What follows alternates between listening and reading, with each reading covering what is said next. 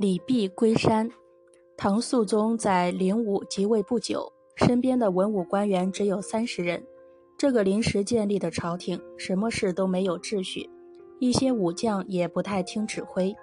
肃宗想平定叛乱，非常需要有个能人来帮助他。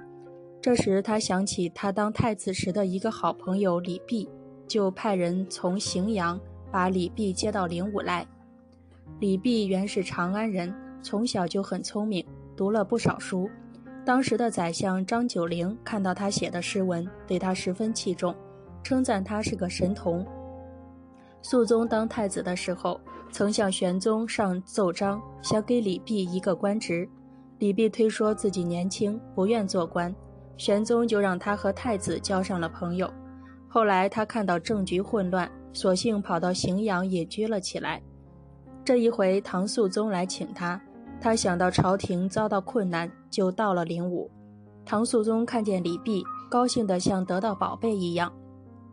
那时候的临时朝廷不太讲究礼节，唐肃宗跟李泌就像年轻时候一样，进进出出总在一起，大小事情全都跟他商量。李泌出的主意，唐肃宗全都听从。唐肃宗想封他当宰相，李泌坚持不受。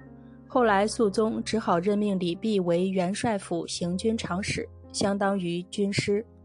那时候，郭子仪也到了灵武，朝廷要指挥全国的战事，军事十分繁忙，四面八方送来的文书，从早到晚没有一刻的间歇。唐肃宗命令把收到的文书一律要先送给李泌拆看，除非特别紧要的，才直接送给肃宗。宫门的钥匙由太子李叔和李泌两人掌管。李泌有时忙得连饭也顾不上吃，觉得不能睡安稳。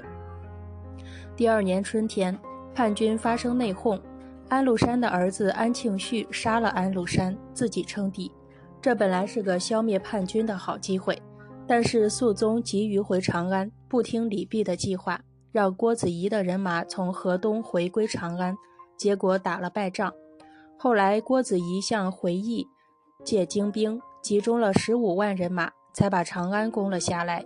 接着又收复了洛阳，叛军头目安庆绪逃到了河北。不久，史思明也被迫投降。唐军收复了长安和洛阳，唐肃宗便觉得心满意足起来，用骏马把李泌接到了长安。一天晚上，唐肃宗请李泌喝酒，并且留他在宫里安睡。